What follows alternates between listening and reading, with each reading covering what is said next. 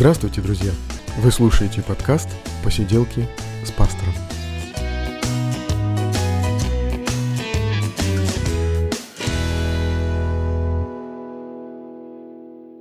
Это шестой выпуск «Посиделок», друзья, и сегодня мне хочется поговорить о таком вопросе, который имеет отношение к нашему личному христианству. Этот вопрос – поиск Бога. Но сперва еще несколько воспоминаний. Мне было лет 12 или 15, я отдыхал в деревне, и в это время учил своего младшего брата плавать.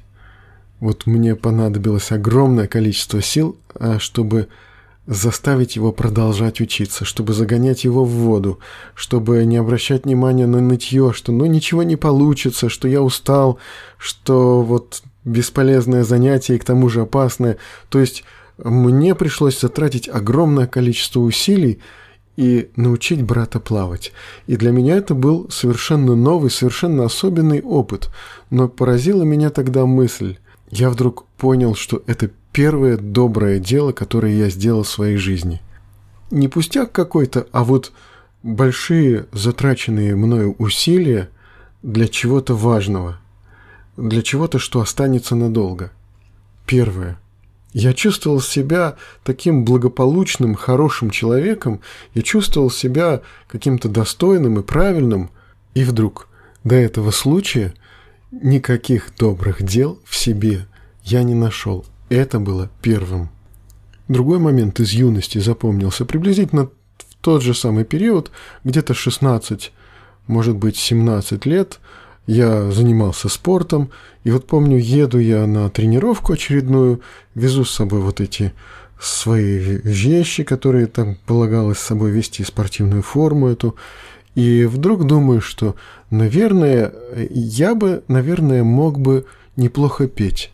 Почему-то я решил, что, наверное, я бы мог неплохо петь, и, соответственно, наверное, на мне определенная ответственность, ведь я же не пою и не учусь этому, а, наверное, мог бы, и стало быть, несу от ответственность за то, что могу и не делаю.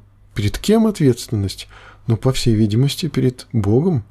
Каждый человек что-то свое может вспомнить про этот период юности. И наверняка у каждого человека свой такой поиск. Для меня очень важным вопросом оказался вопрос смысла жизни. То есть жизнь, которая не должна быть напрасной. Она не имеет права быть напрасной. То, что жизнь не напрасна, она приводит к размышлению о том, что э, у человека есть определенная ответственность даже не перед самим собой, перед кем-то, кто эту жизнь дал, перед кем-то, кто спросит. Я лично мог, э, представляя окружающем мире, допустить, что он мог появиться в результате эволюции или в результате непосредственного творения Богом. Но если даже он появился в результате эволюции, ну тогда, стало быть, это сам по себе разумный, сам по себе рациональный мир. Но была определенная проблема. Мир действительно разумен. Этот мир действительно подчинен таким принципам прагматизма, а, когда вот эта белковая жизнь, она возобновляется, э, пожирая э, друг друга, да, животные поддерживают жизнь друг друга и собственную жизнь пожирают друг друга. Очень много прагматизма в окружающем нас мире. Все продумано очень практично, только одно не укладывается в картину этого мира – что в нем есть любовь, в нем есть какие-то надежды, какие-то стремления, и все это, ну, как бы неоправданно затратно для этого разумного мира создать существ, способных любить, способных э, к самопожертвованию, способных э, к каким-то стремлениям, да, если мы, люди, способны на это, но нам вот эти все качества не очень-то пригождаются в том мире, который Э, просто сам э, собою поддерживает свое существование. Все вот эти наши качества, наши способности и способность наслаждаться прекрасным, и способность любить, способность к чему-то стремиться, чего-то искать такого особенного и к тому же духовного, какие-то духовные запросы наши, они кажутся неуместными а, в разумном, рациональном и прагматичном мире. Они как бы а, заставляют э, выйти за пределы этого мира для того, чтобы искать причину вот этих вот чувств и способностей наших вне этого мира. Для меня это стало таким доказательством бытия Божьего. То есть э, что это слишком роскошно для этого прагматичного мира создать людей, которые как-то любят, жертвуют собой, имеют какие-то духовные запросы, ценности, и в то же время со смертью все для них прекратится. А в этом во всем присутствует какая-то избыточность. И вдобавок очень важно, что нравственный закон внутри нас, наши чувства, стремления, наша любовь, наша вера, они требуют, чтобы со смертью для нас ничего не заканчивалось – наша жизнь, она требует какой-то оценки. Еще, у нас ведь есть врожденное чувство справедливости, которое нам дано. Мы в этой жизни встречаем большое количество несправедливости, откровенного и страшного зла, и наше чувство справедливости, наше чувство прекрасного или наше чувство правильного, праведного, оно возмущается. И вот это чувство, оно говорит нам, но не может быть такого, чтобы дурные, злые, страшные события на этой земле не получили какого-то возмездия. Вот это наше чувство справедливости, оно свидетельствует нам о том, что какая-то оценка, какой-то результат этой жизни, он должен быть подведен. И если мы не видим э, вот это э, торжества справедливости в этом мире сейчас, мы видим, что мир устроен так, что в нем есть и много доброго, и много злого. Мы видим, что в этом мире есть и много справедливого, и тем не менее много несправедливого. И мы видим, что все-таки вот несправедливое, оно, кажется, не должно существовать, но оно существует. И этот окружающий нас мир, он заставляет нас задуматься о том, что поскольку он несправедлив, а у нас есть это чувство и переживание, откуда-то же оно у нас есть, это чувство, переживание – того, что должно быть справедливо, должно быть правильно. Это чувство заставляет нас размышлять о том, что, по всей видимости, раз не в этом мире, значит вне его торжество справедливости когда-то будет, когда-то состоится. И это не просто чувство, это настоящая тоска по справедливости, которая у нас есть. Иногда люди берутся восстанавливать справедливость самостоятельно. Получается обычно хуже, чем было – Таковы многие революции, которые мы знаем, что приводили к еще большей несправедливости, к еще большему и страшному горю.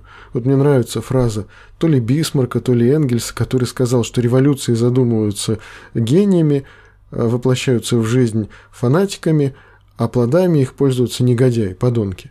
И вот, э, по всей видимости, вот эта инициатива восстановить справедливость, если человек на себя берет такую ответственность, то, по всей видимости, эта ответственность для него слишком тяжела, непомерна, потому что, э, восстанавливая справедливость, человек как раз попирает чужие права и как раз причиняет еще большие страдания кому-то и э, совершает еще больше несправедливости на самом деле, пытаясь справедливость и праведность восстановить.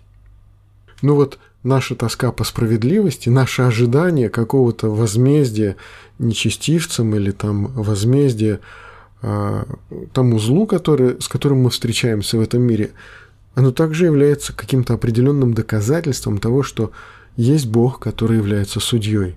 Но интересно, что в Библии бытие Бога никак не доказывается вообще. И даже в истории, когда апостол Павел беседует э, в Афинах э, с местными философами афинскими, а мы знаем, что в Афинах была очень крупная философская школа, и он там бытие Бога никак не доказывает для афинян.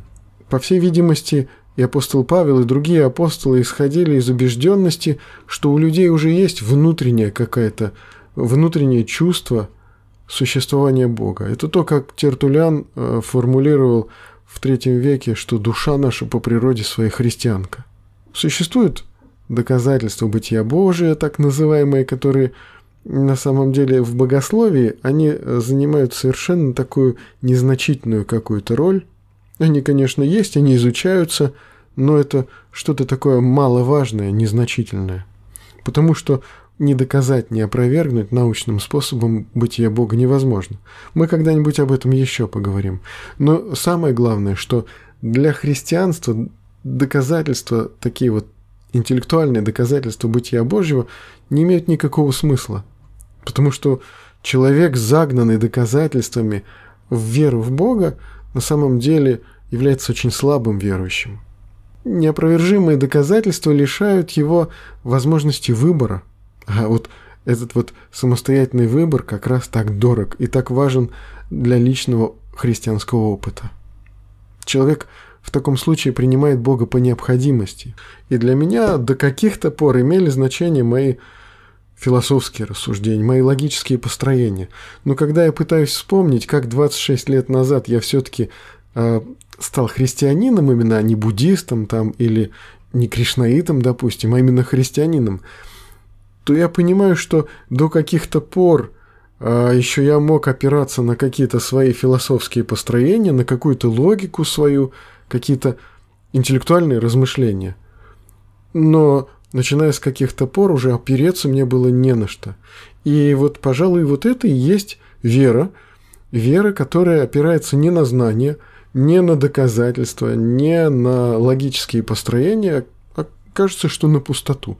Только оглядываясь назад, я понимаю, что так, все было очень правильно, все было очень верно. Но на чем это было построено? До каких-то пор на логике, на рассуждениях, а в какой-то момент это только вера, это только шаг в пустоту. Вера, которую доказать для себя лично можно только оглядываясь назад, когда назад оглядываешься во времени и видишь, как все разумно сложилось. А доказать для других – можно лишь собственной своей заинтересованностью, собственной своей посвященностью той идее, которую принял. Вот такие размышления. Меня беспокоило то, что в жизни обязательно должен быть смысл, обязательно должна быть цель.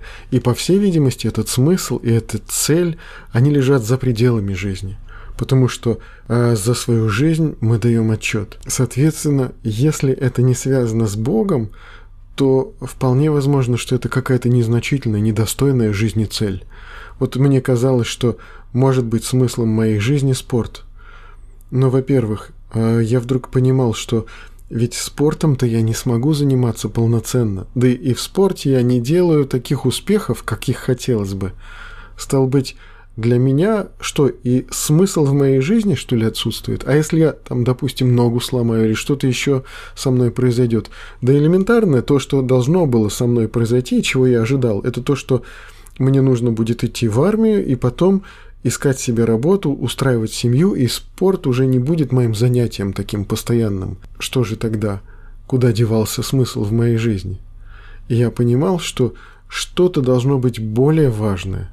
И когда я представлял себе, что я дам отчет Богу э, за то, как я прожил эту жизнь, я думал, что, ну вот, по крайней мере, я смогу сказать, вот тело, которое ты даровал мне, и вот что я с ним сделал. А что я мог сделать с телом, с земным человеческим телом на протяжении жизни? Понятно, что тело человеческое только ветшает, лучше оно со временем не становится, и к смерти человек приходит уже полностью исчерпав ресурсы своего тела. Так что же в результате цели в своей жизни он не достиг? Или цель жизни человека не должна быть забота о его теле только, а что-то более важное? И вот все это э, не давало мне покоя вот в моей юности, когда мне было 17-18 лет. И потому я понял то, что Бог является ответом на мои вопросы – Бог, который не безучастен, но который что-то ожидает от человека, который чего-то требует от человека и который для человека является чем-то чрезвычайно важным. Но вот пока я эту беседу хочу закончить, я думаю, что мы все ближе и ближе подходим к разговору о священном писании, о Библии, потому что без этого разговора, мне кажется, что невозможно вообще понимать, что же такое христианство и о, чем он, оно утверждает. На этом сегодняшнюю беседу мы заканчиваем. Вы слушали посиделки с пастором, шестой выпуск подкаста «Поиски Бога».